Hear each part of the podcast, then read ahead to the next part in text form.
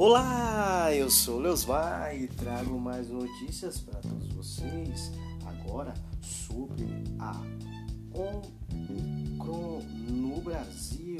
A Secretaria de Estado de Saúde de São Paulo confirmou que um homem de 41 anos e uma mulher de 37 anos foram infectados pela nova variante Omicron da Covid-19.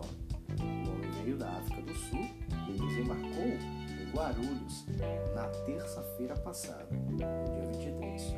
Com o exame negativo para a Covid-19, ele estava se preparando para retornar ao país africano com a mulher. E ao fazer novos exames na última quinta-feira, dia 25, ambos testaram positivo.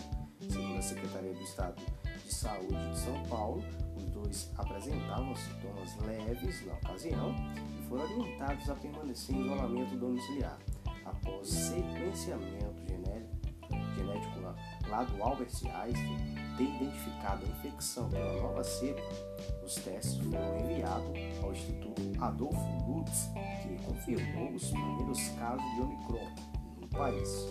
O casal está sob monitoramento de vigilância estadual municipal de São Paulo, juntamente com os respectivos familiares.